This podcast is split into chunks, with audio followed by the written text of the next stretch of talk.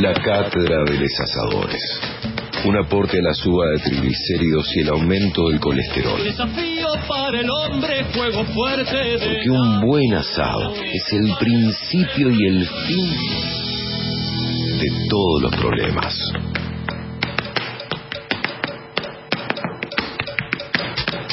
Bueno, qué presentación, ¿eh? impresionante. Damas y caballeros, nos ponemos de pie para saludar al gran Piñón Fijo que aceptó ser el, primer entrevistado en esta cátedra de Les Asadores. Piñón querido, ¿cómo va? Buen día. Hola, querido César. ¿Cómo anda? Qué puntería la de ustedes perder una oficiante de la primera emisión, ¿eh? Pero no, por favor, al contrario, le mandamos un saludo a los amigos de, del Mercadito de Carnes, del granfuego.com.ar, estamos chochos haciendo esta cátedra de asador. Acá lo- todas las apuestas iban a que vos eras un gran comedor de asado, no sé si un gran asador. Sí, sí, obvio, obvio. Yo, yo como asador, en realidad, tengo una dicotomía porque me voy dividiendo entre la animación y el, el asado, el fuego. Y por lo general me, me voy tendiendo más hacia la animación, por lo cual el asado lo termina haciendo otro, siempre.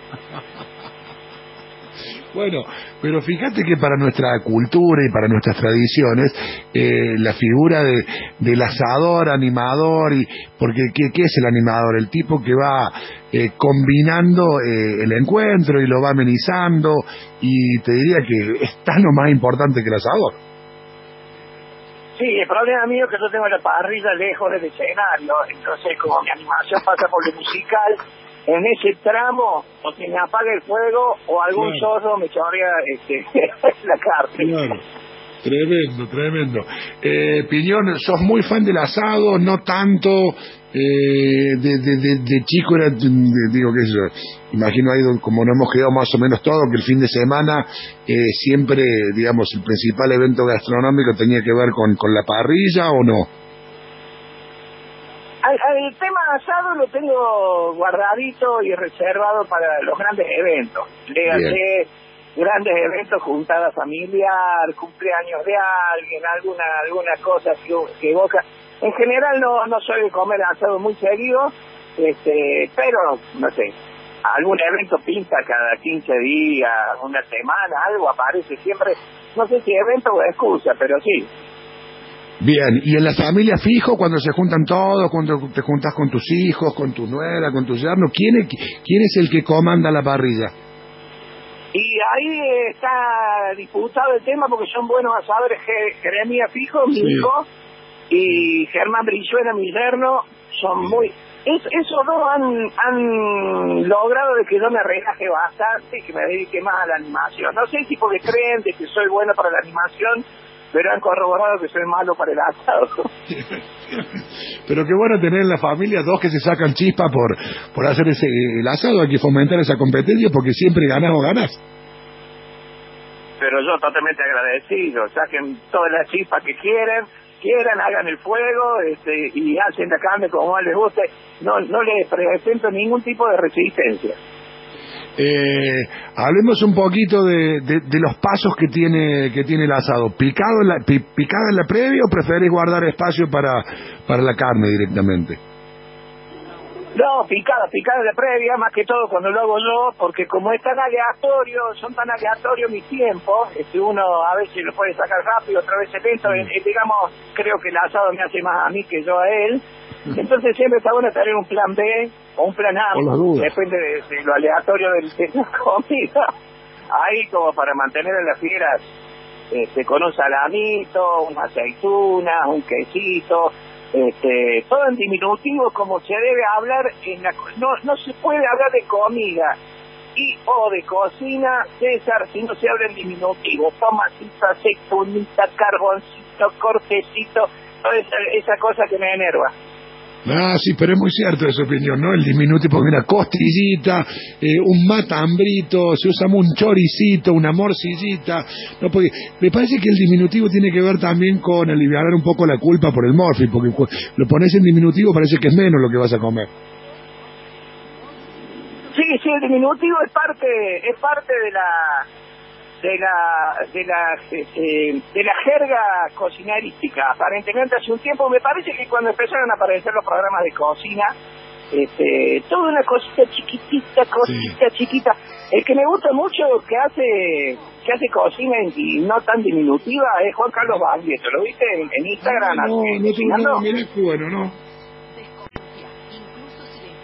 El Juan que cocina, mirá, no lo tenías.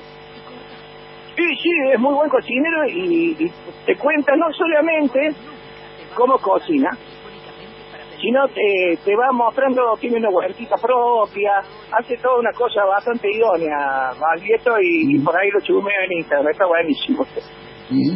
Eh, momento de, de, achuras y de los primeros cortes, ¿te gusta el, el, chinchulín, la molleja, el riñón o no, no te va mucho la achura o te da lo mismo?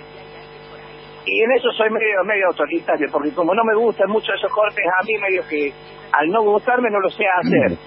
Mm. Y al no saberlo hacer, eh, los evito, digamos. Este, pero ahí aparece el yerno o el hijo Salvador y, terminan sacándome del tema. ¿Pero no te gusta hacerlo o no te gusta comerlo? En ese orden. En ese orden, bien, está bien.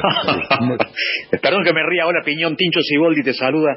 Eh, yo, yo te hacía más fanático del tallarín que del asado, eso no ha cambiado, ¿no es cierto? Este, tallarín a full, eh, claro, y, te hacía más cerca de la parrilla de luces que de la parrilla del asador. Hay, hay una pregunta, eh, a la hora de iniciar el fuego, eh, hay, hay, algunas trampas también, hay mucha gente que por orgullo no lo confiesa.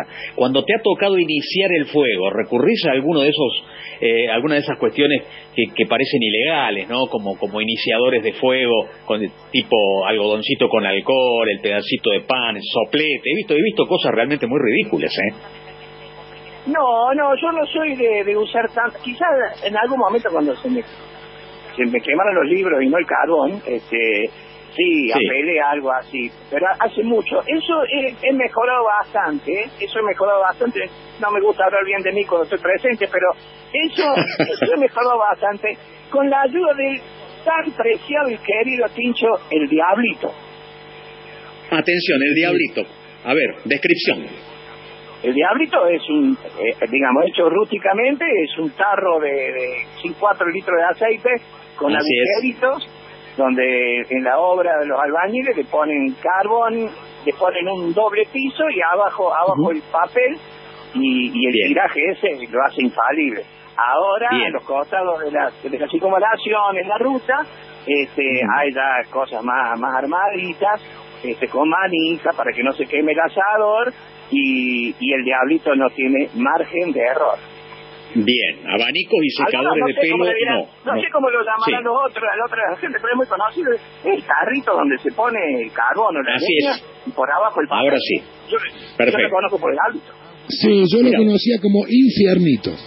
Atención. Otra biblioteca, ¿eh? Cumple la misma función, pero se le llamaba eh, el, el infiernito.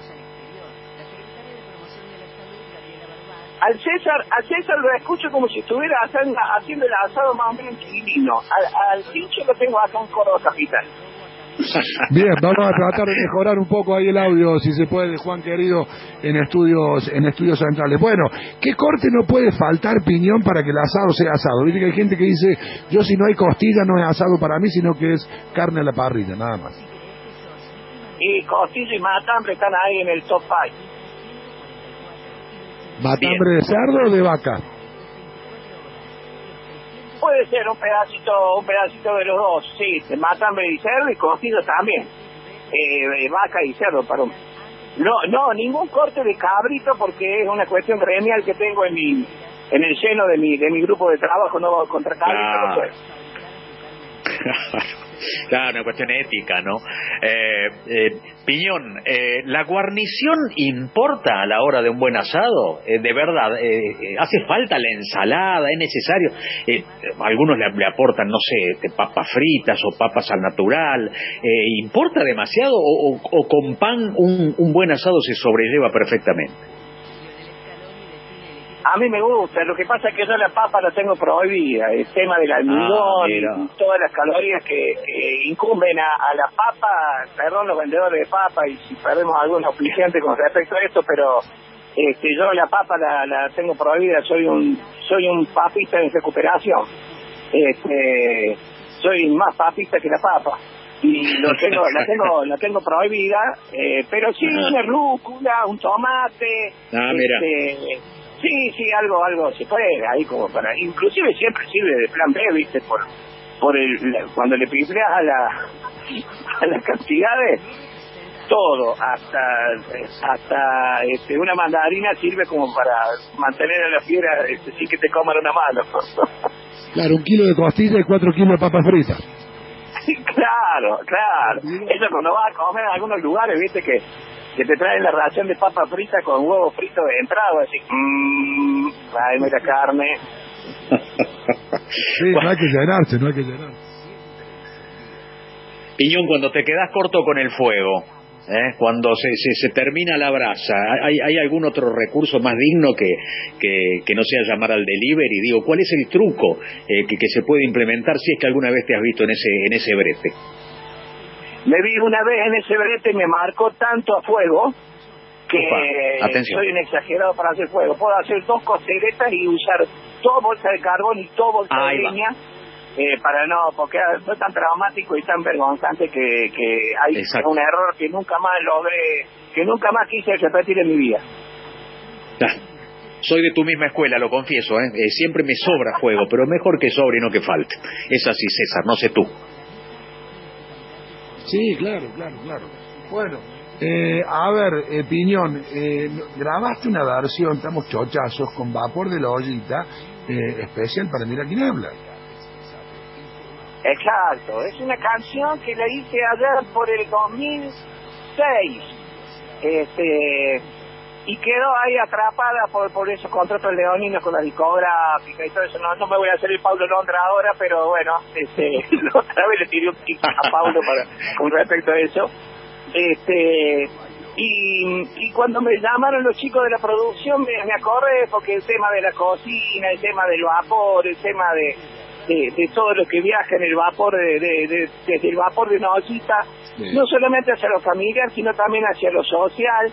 Creo que hay una cantidad de merenderos donde donde el ese vapor hace magia hoy por hoy. Y, y me dio ganas de compartirlo con ustedes porque los quiero mucho y, y también con el grupo que me contiene espiritual y psicológicamente que se llama la cuarentena filosófica que seguramente están escuchando son una cantidad de delincuentes prófugos que, que se juntan desde la clandestinidad este, por un grupo de WhatsApp así que anoche la terminé y se la mandé ellos para que me den el visto bueno. Si era publicable. Dieron el visto bueno y, y ahí fue para, para mis queridos amigos de, de Bueno, con esto va- vamos a cerrar esta charla, Piñón, siempre agradecidos por, por la buena onda, por todo, y te mandamos un abrazo enorme. Un abrazo para ustedes, chicos, un abrazo gigante. Me voy al cumpleaños de la chula. De mi hija cumple 34 años. Uy, qué lindo, bueno, feliz cumpleaños, ¿llevas regalo? Ah, Eh, sí, regalo sí, asado no, espero que lo haga yerno. Abrazo, Piñón, gracias. Abrazo, querido, abrazo, gracias. Abrazo, Piñón. Eh, primera entrega de esta cátedra de Les asadores, la vamos a cerrar con esta canción, con esta versión que Piñón grabó para, para Mira quién habla. ¿eh? Vapor de la ollita, gracias, Piñón.